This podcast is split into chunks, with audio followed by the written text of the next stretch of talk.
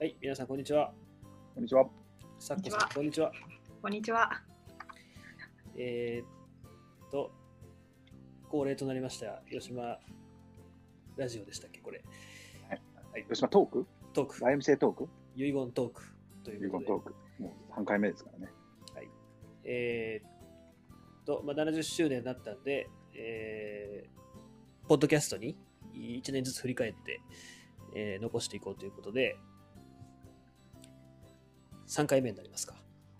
はい、3回目。はい。で、今回は、えっ、と、2020パート2。うんということで、まあ、2020年いっぱいあったんで、いろんなことが。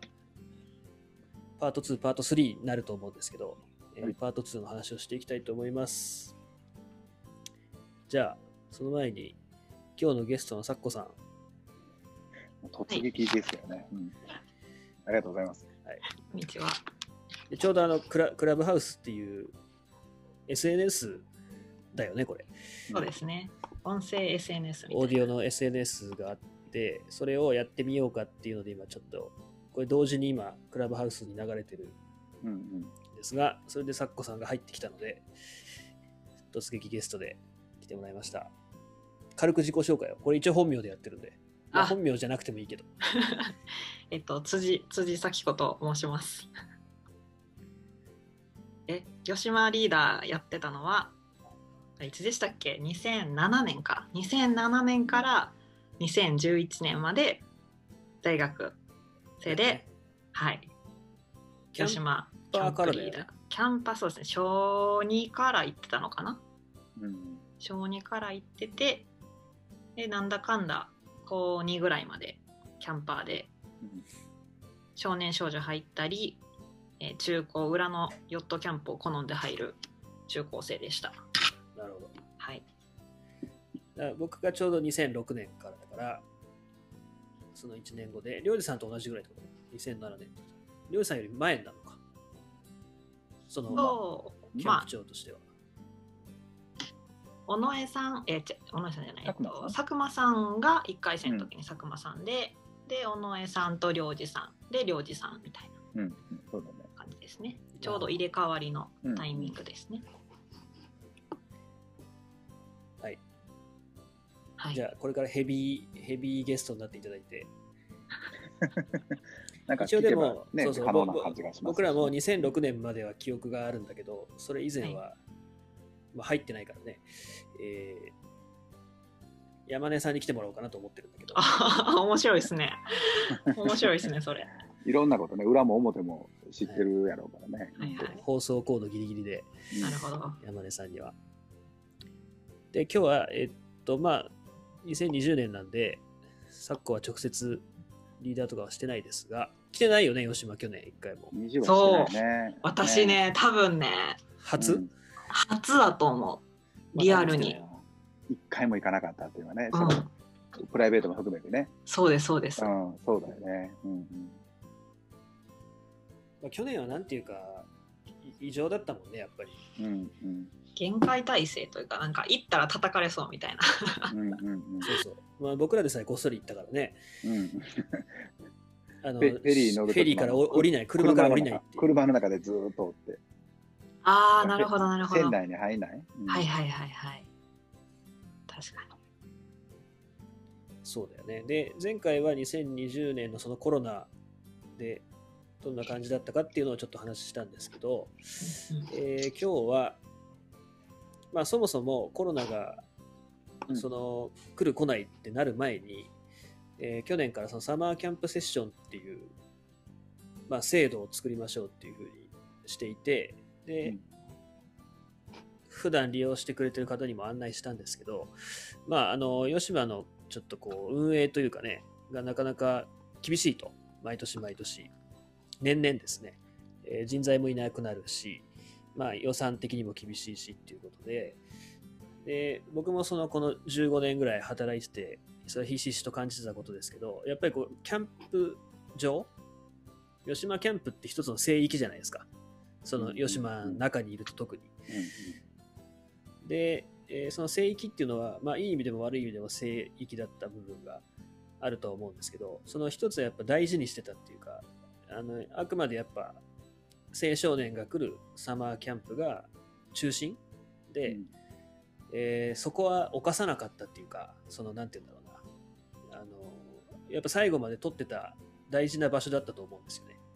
うん。でも、ここ数年でいくと、まあ、りょうじさんがキャンプ長やりながら、うん。センターの仕事手伝ってもらったりとか、うんうんうん。あの、まあ、リーダーはそんなにめちゃくちゃセンターの方にっていううんうん。感じではないけど、まあ、やっぱり一番はりょうじさんかな、キャンプ長が、そうだね。うんキャンプ僕長んかうん。だだけではちょっとダメになってきたっていうか、うんうんっていうのがありましたよね、ここ数年ね。うんうん、夏のキャンプ、まあ、キャンプ場でキャンプ中だったんだけど、まあ、他のこともやってて、で、一回その戻ってきたときに、リーダーが、いやー、今、あの、センターのお客さんが海のホールでキャンプファイアしてたみたいで、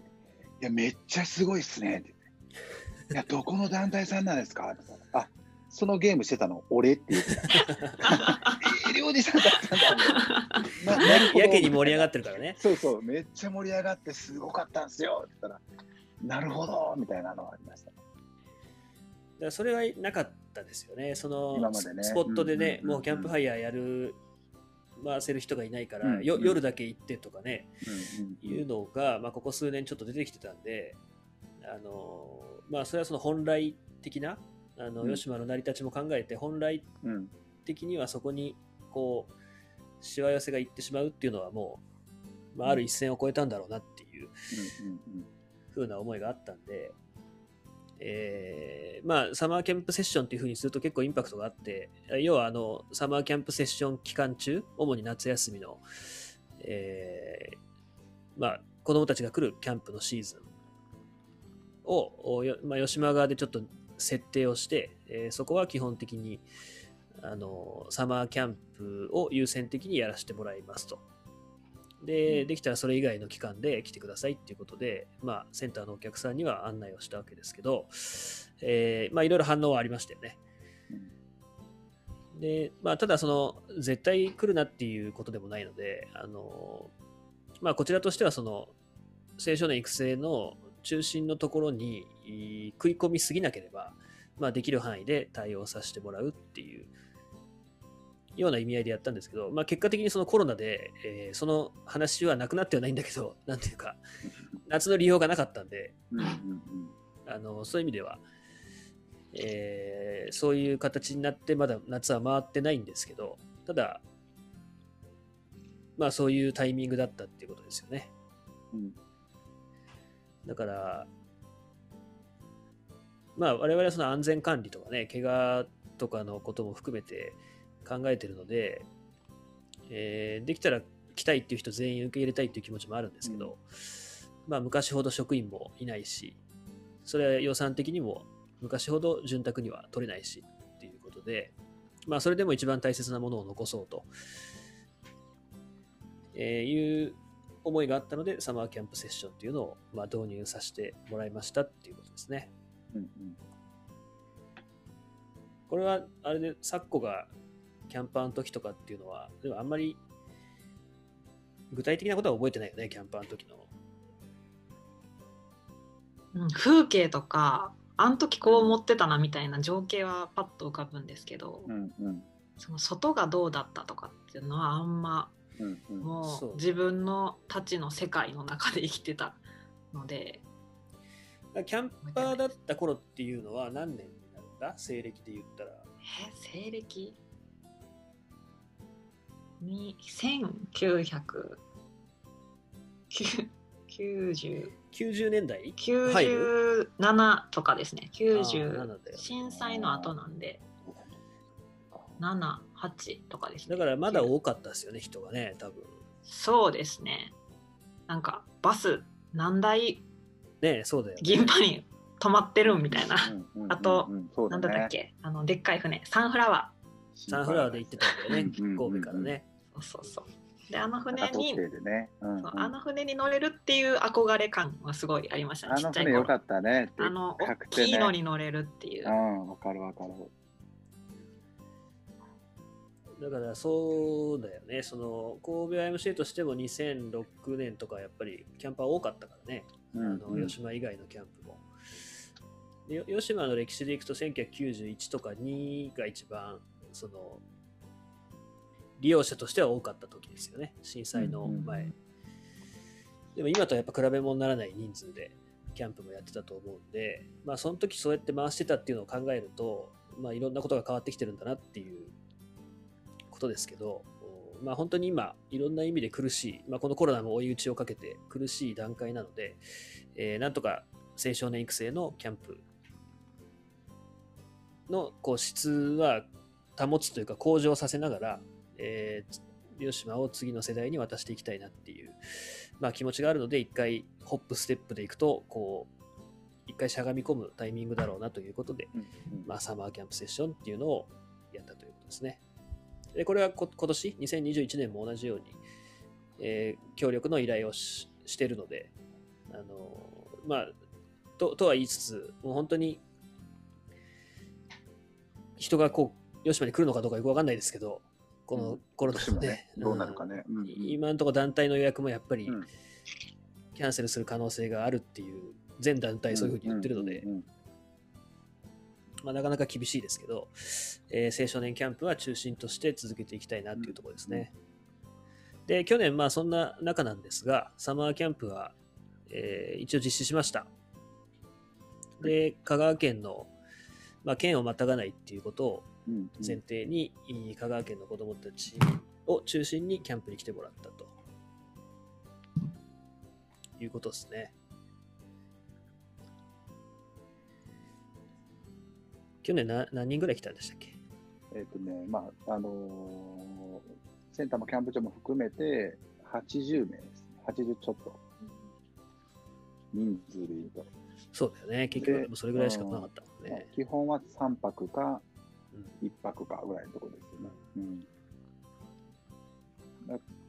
えっ、と、まあ、だから県をまたがないということだったので、普段高松市だけで配布しているチラシを、まあ、坂出とか、ちょっと近隣の大きな、あの市市の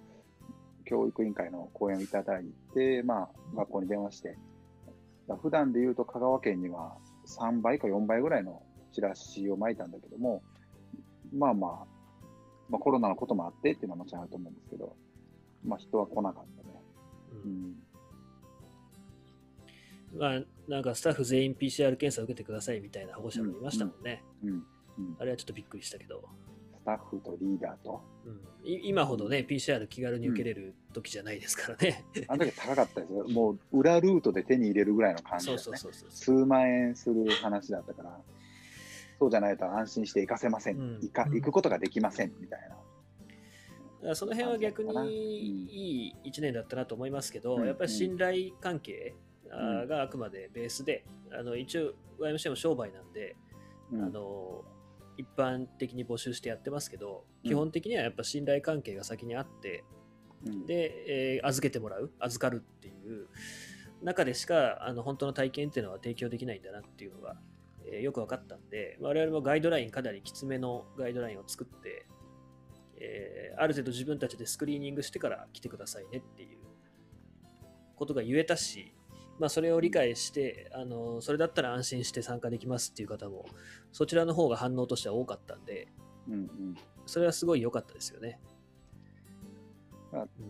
うん確かだ第2回目のところでも話があったかもしれないけど、そのガイドラインが、まあ、厳しめというか、その設定が厳しいというのはもちろんそうなんだけど、その中で、なんていうのかな、例えば体温の表を毎日出してくださいとか、うんキャンプ前2週間の表を提出する義務がありますとかう、んということではなくて、うんうんそれぞれがそれをしっかりして集まりましょうと。指導者もキャンパーも。それでやるのがキャンプなんだっていうメッセージが、僕としては、坂さんとして考えたところの、すごく YMCA らしい我々らしい中でキャンプができたなと思います。いや、それは本当にそうですね。あのー今日この後これ、今日というか、パート3でメインでその話出てきますけど、あの、まあ、去年はその宮台真司さんうんとうん講習会っていうか研修会何回かやって、でやっぱり体験っていうのは exchange ではなくて、えーギフトなんだって、贈与なんだっていううん話を聞いたときに、やっぱりそれはそうだよなっていうことを思いました。で、け基本 exchange って参加費3万円払ったから、あのこれだけの経験させてくれるんですよねっていう。まあ、それが交換っていうことになるわけですけど、でも体験って難しいのはやっぱ受け取る側によって全然変わるんで、あの受け取る側が、受け取った人がその後それをどうしていくのかっていうことの方がでかいじゃないですか、どっちかっていうと。でもやっぱりこう最近最近ってまあいつが最近っていうかはちょっとわかんないですけどあのどうしてもこうスキーキャンプだったら例えばリフト何本乗れるんですかとか、まあ、逆に指導者側でもねなんかリフト何本乗してなんぼだみたいな人もいるし、いやもうそれは本当は恥ずかしいね。うんでもそれがね意外とこう当たり前だったじゃないですか。うん、だからそれが評価基準だよね。えー初心者をあの3日間で何本リフトの乗せたから俺はすごいって言っちゃうんだよね。でそういうのもあったし、まあ、吉間だったらカヌー乗れるんですかとか、なんかご飯食べれるんですかって、まあ、うんそれはご飯は食べれるけど、あのーとかね、こう、やっぱり、これだけの参加費払ってるんだから、こういうことしてくれますよねっていう、まあ、それいい悪いじゃないですよ。いい悪いじゃないんだけど、あまりにもそういう価値観が中心的で、で、やっぱそうすると体験が拾えないじゃないですか。そのご飯食べれないことがすごい学びにつながることにもなるし、あのまああの自分たちのグループでね、えー例えばごねてる子供がいて遊ぶ時間が少なくなったとかっていうのはキャンプではたくさんあるけどあのそれこそ学びになるっていうことなんだけどあのどうしてもそれは他の子が遊べないからって言ってこう指導者がその子を引き離してしまって他の子たちは遊んでていいよと。でその困ってるなり泣いてる子は指導者が個別で対応するっていうようなこともまあ普通にやってますよね。でも本当はそうじゃなくてなんでこの子が泣いてるんだろうっていうことを、まあ、そこで一緒に生活してる仲間で考えることがキャンプの本来的な意味だったはずなんですけどまあそのあたりもやっぱりこのコロナで、えーこうかなり引き戻してくれたっていうか本当に大大事なことって何だったのかなっていうのを、えー振り返るいい機会にはなったと思います。それは。そうです。でもねあの、保護者がそうなんだろうなと思う。でこの夏に80人来たって言ったら、今までのね、吉島知ってる人からしたら、めっちゃ少なと思うかもしれないけど、うん。あの状況の中で、それでも、まあ、あのキャンプに行かすんだっていうのは、多分お金じゃなかったはずなんですよね。うんこの価値に見合うからキャンプに参加じゃなくて、それでもこの子に今キャンプに行かせたいと思って出してくれたんだろうなっていうのは、そのすごい感じました。そうですね。だからその辺はやっぱり真剣に考えなきゃいけないよね。だっうんて、キャンプってそういう人を育てるためにやってるわけじゃないですか。うん自分で判断して、うんえー自分で情報を吟味してっていうね、そういうこう生きる力っていうのはそういうことだと思うので、でそういうのを逆に今参今まで参加にあたっては求めてなかったっていうことになると、ちょっとそれは自己矛盾だし、あの、まあでも、あれですよ。お金はそれなりに稼がないといけないから、うんうんあの間口は広広げなきゃいけないんですけど、やっぱり、そのコアカコアキャンパーとか、えーヘビーキャンパーとかってね、いう言葉がありますけど、そういうこうコアなメンバーもどんどんどんどん育てていくっていうことが必要ですよね。だからそういう意味では、まあ、サマーキャンプっていうのは、すごい大きな振り返りの時間をうんその2020年はもらったんじゃないかなっていう気がします。で、まあ、その延長で、えー今までやってなかったオンラインでの取り組みっていうのも去年はスタートしました。で、まあ、やっぱりその感染症のリスクがあるっていうのは、通常の野外活動とかキャンプのリスクにプラスアルファで、えー感染症流行期に、まあ、そういう自然体験をするっていうことになるので、あのちゃんと事前の準備してきてくださいねっていう意味も込めて、えー配信をしました。で、例えばソーシャルディスタンス野外でどういうふうに取るかとか、えーどうやって洗浄する、洗浄、えー手を洗うかとかですね、手指衛生とかね。手指衛生とかですね。で、それにまあ付随して、えー環境のこととか、うん、自然のことっていうのも、まあ、家から出れないっていう時もあったので、えーちょっと自然のその様子をオンラインで届けたいなっていうことで、えーまあいろいろやりましたね。うん。あれはね、だから、受け取る側もまだ慣れてなかった。まあ、ズームを使ってやったんだけど、慣れてないっていうのもあったし、で逆に、その、なんて、私学なんか特にだけど、学校が登校できない、だからオンラインで、で、塾もオンラインでってなって、ちょうど僕らがそれを始めようと、メインでね、たくさんやり始めたのが6月ぐらいですよね。その子供も親もオンライン疲れうんしてる疲れてたとこだったね。ので、特にまたキャンプまでオンラインっていうのが多少あったんだけどね、うんあのタイミングだけは。うん、でも僕覚えてますよ。あの保護者会っていうか、オンラインでやった時に。説明会ね。うん。うん。やっぱりその画面の前にずっと座ってるっていうことにうん。すごい危機感を感じると、子供がね、うん。うん。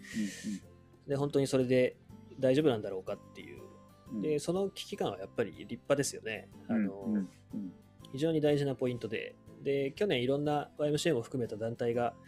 その直接直接的な体験の大切さっていうのを、まあ、いろんな声明出して訴えたわけですけどあのそれは少しこう批判的に捉えなきゃいけなくてそんなことは誰も分かってるとみんな。直接会って直接キャンプとかした方がそれはいいに決まってるんだけどうん。あのそれができない時にこうやってオンラインがなんていうんですか？こう必然的にこうやらなきゃいけなくなったじゃないですか。でそうするとうんオンラインの方が楽なことがあるわけですよ。うんだからこれウォシュウォシュレット問題ですけどそのウォシュレット一回使ってしまうと あれね。ううん。うん。んあのウォシュレットない生活には戻れないと。うん機械が嫌だからって言ってうんじゃあ人に拭いてもらいたいですかって言ったらそんな人いないんですよね、うんうんでそのその出張も全部そうだけど、まあ、テレワークもそうだし、うん。一回やってしまって便利だなってなったことはなかなか元に戻れない。で今の我々の世代はいいんですよ。あの直接的な体験を知ってるから、えーオンライン便利だねってなるけどそのオンラインさっきのお母さんの器具じゃないけどずっと画面の前に座ってるっていうことが体験の中心になった場合ですよね。でそのうん。世代の子たちが大きくなってきた時に、えーキャンプ場行って直接キャンプした方がいいんだよって言ってももう響かないかもしれないですよね。えだって暑いからやめとくって言ってさっきもねあのちょっと別の会議で宇宙ビジネスの人と話してたんですけど、面白いね。あのーうん。気になるわ。その僕が提案したのは、うん。えーまあ、宇宙の衛星データを使ってっていう。ああ、そっちか。でそんなワークショップとか吉島でできないですかねっていう話だったんですけど、僕は今ペンローズにはまってるんで、うん。あ、の宇宙の始まりから現在まで、うんと現在から宇宙の終わりまでっていうシミュレーシシミュレートデータをうん。そのゴーグルをかけたらバーチャルリアリティで体験できてで今っていうのはその地球のこの宇宙誕生の60何億年後じゃないですか。でそこ今がこうあってだ過去から来て今に来てで今から未来になると宇宙がどうなっていくのかっていうのを、えーまあ、吉島で体験するとか吉島で星空を眺めてゴーグルをかけたら宇宙の端まで行けるとか。であと提案したのはその気候変動とかで100万年後の吉島をバーチャルで体験できるとかね。南の浜に立っててゴーグルかけると。そうそうそうそうなどんどんどんどん海面が上がってきてどんどん気温も上がってきて。だ面白いね。うんうん。その視覚的なもの以外は難しいと思うんですよ。その体温とかね、風とか匂いとかっていうのはかなり大規模な装置がいると思うんで、うんうん。あれですけど、まあ目は今、視覚的情報っていうのはそれなりにできると思うんで、まあそのゴーグルをかけたら、えーそういう過去とか未来に行けるみたいなその宇宙の世界観に浸れる技術があればいいなっていう話をしてたんですけどね。うんでもそうなってくるともうなんていうか全然違うじゃないですか生き物としては。そういうバーチャルリアリティの中で生きてきた人たちと僕らみたいな世代と、まあ、僕らより上の世代っていうのは全然違うと思うんで。だから、えっとまあ、ちょっと話が宇宙行っちゃいましたけどそのオンラインの取り組みをしたんだけどあので直接体験が大事だっていうのはそれは言わなくても分かってるので、えーでもオンラインがだんだん社会の主流になりつつある時代に、えーどういう仕掛けをしたらその人間にとって大事なものっていうのが失われずに継承されていくのかっていう、まあ、そこを我々は考えないとあのただ単純に直接的な体験がいいんですよって言ってももう通じない時代が来るじゃないかな。違和感を感じてるうちに違和感を残さないといけないっていう。そういうタイミングなのかなと思います。だからその意味でこういう音声を残すっていうのは、その違和感を残したいっていうことがあるんですよね。まあ難しい話ですけど。うんだから、まあオンラインは良かったけど、えーどっかでやっぱり一緒にいる、共にいるっていう体験を、まあそれは少人数でもいいからね、作ってあげないと、まずいんじゃないかなって思いますね。だからそういう意味で吉野みたいな場所は、まあ必要ですよね、これからも。貸し切りもできるし、うんもう一グループ貸し切りいいっすよ。ふるさと納税出してもいいぐらい。うんだから、まあ、なんとかね、ああいう場所を、こう、その、続けたいなっていう安易な考えではなくて、ちゃんと続けたいなっていうことですよね。うんそれなりに大変なんでね、続けるのは。っていうところですね。うんうん。だからまあ、あの台湾とつないでね、ワンキャンプオンラインっていうのを去年やりましたけど、まあ、ああいうのは、あありはありかなって思いますね。うんなんかその、だから、不可能を可能に変えれるのもテクノロジー、まあ、オンラインの強みだと思うから、だからそういう伝え方は全然 OK だと思う。そうですね。だから、そうですね。あとはやっぱり倫理観ですね。その、テクノロジーの開発者がね、倫理的じゃないと、まあ、よっぽどこうちゃんとした人間が作っていかないとこう良くないですよね。だからう宇宙ビジネスの人たちにもそれは言ったんですけどうん。その倫理観をやっぱり倫理観がないと技術が人を破滅させるっていうことはあり得るからだから、まあ、我々だったらそのカヌーをどう使うかとかナイフをどう使うか斧をどう使うかっていうその感覚がないとね、りょうじさんともこの間その話になりましたけど、いくらいい道具があっても、うんおいおい、ちょっと待ってよっていう使い方をみんなしますからね。するする。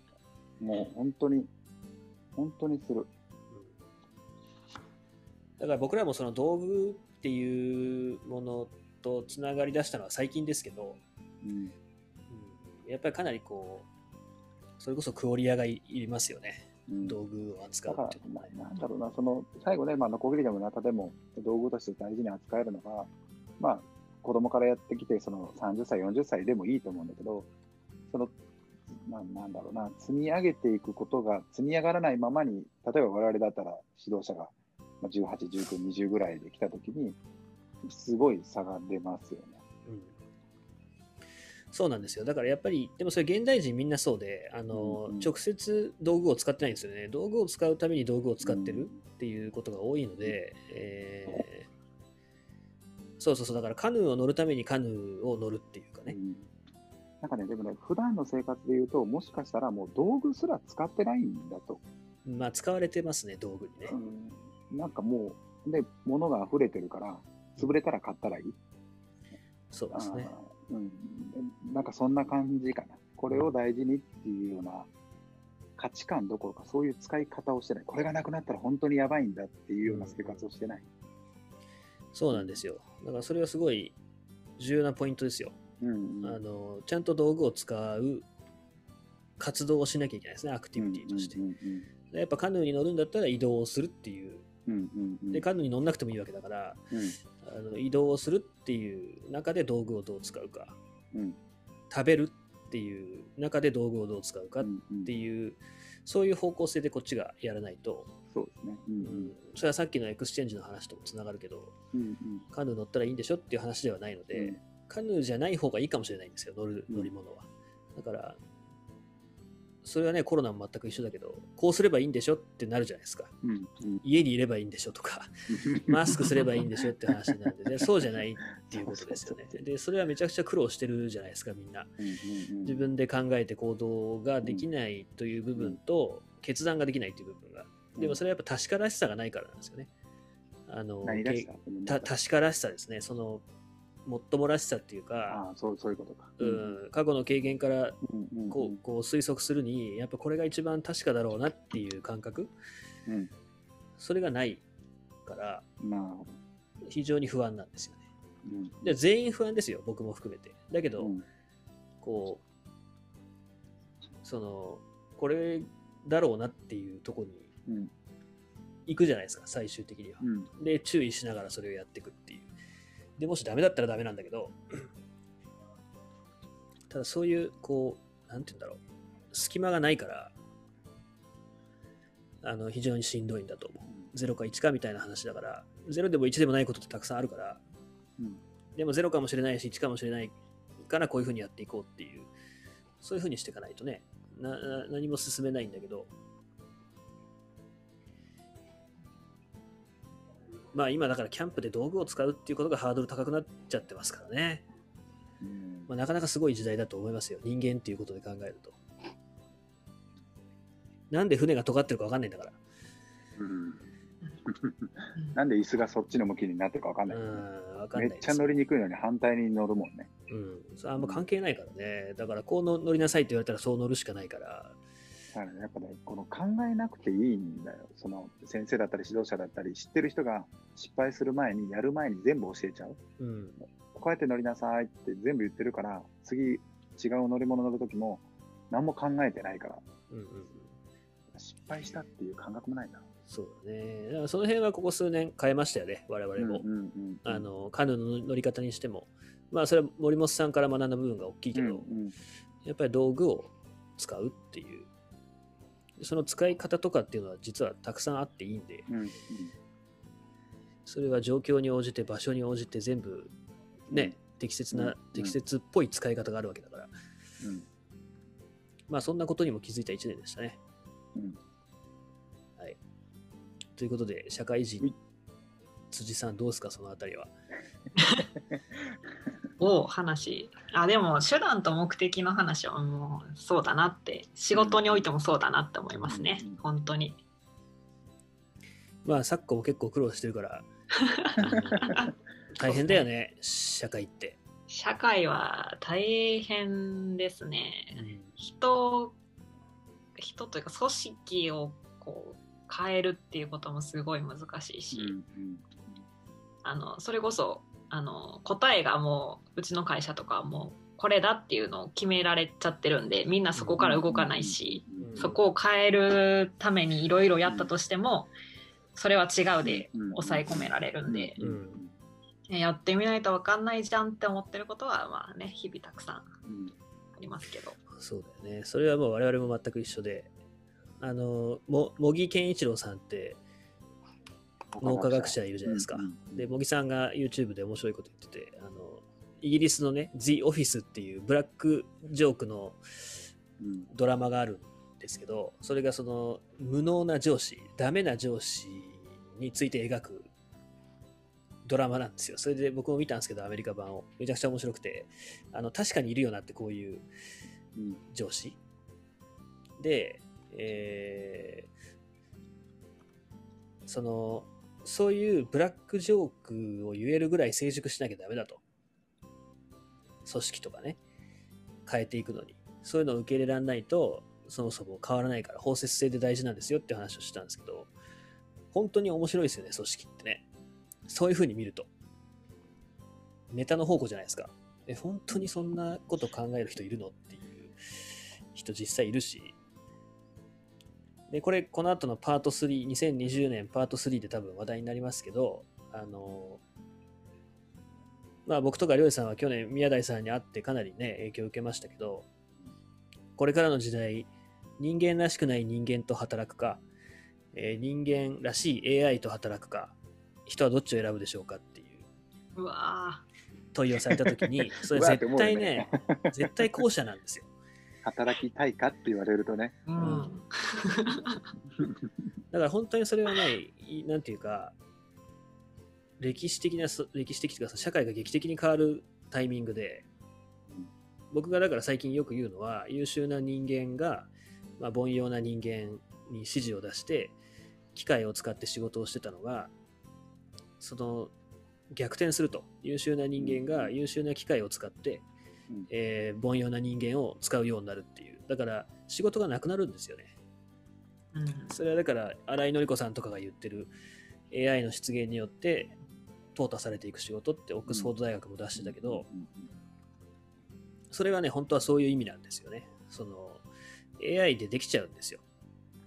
でそうすると、まあ、非常にこれは大きな問題だけど、えー、と今、地域とかがないから、家族もあんまり濃密ではないから、まあ、家族はもともとプライベートなその集団だけど、社会に参画してるっていう感覚がなくなっていく人が多いんですよ。それほとんど仕事のはずなんですよ、今みんな。仕事を通して自分は社会につながってるっていう感覚をどっかで持ってるはずなんですよ。で、それが AI に置き換えられてしまうと、ちょっとやばいですよね、かなりね。その仕事を通して自分の尊厳がなくなるっていうことは、単に仕事がなくなる辛すぎるよね、その人ことじゃなくて、いや、それ悲劇ですよね。悲劇。存在意義がなくなるから。うんうん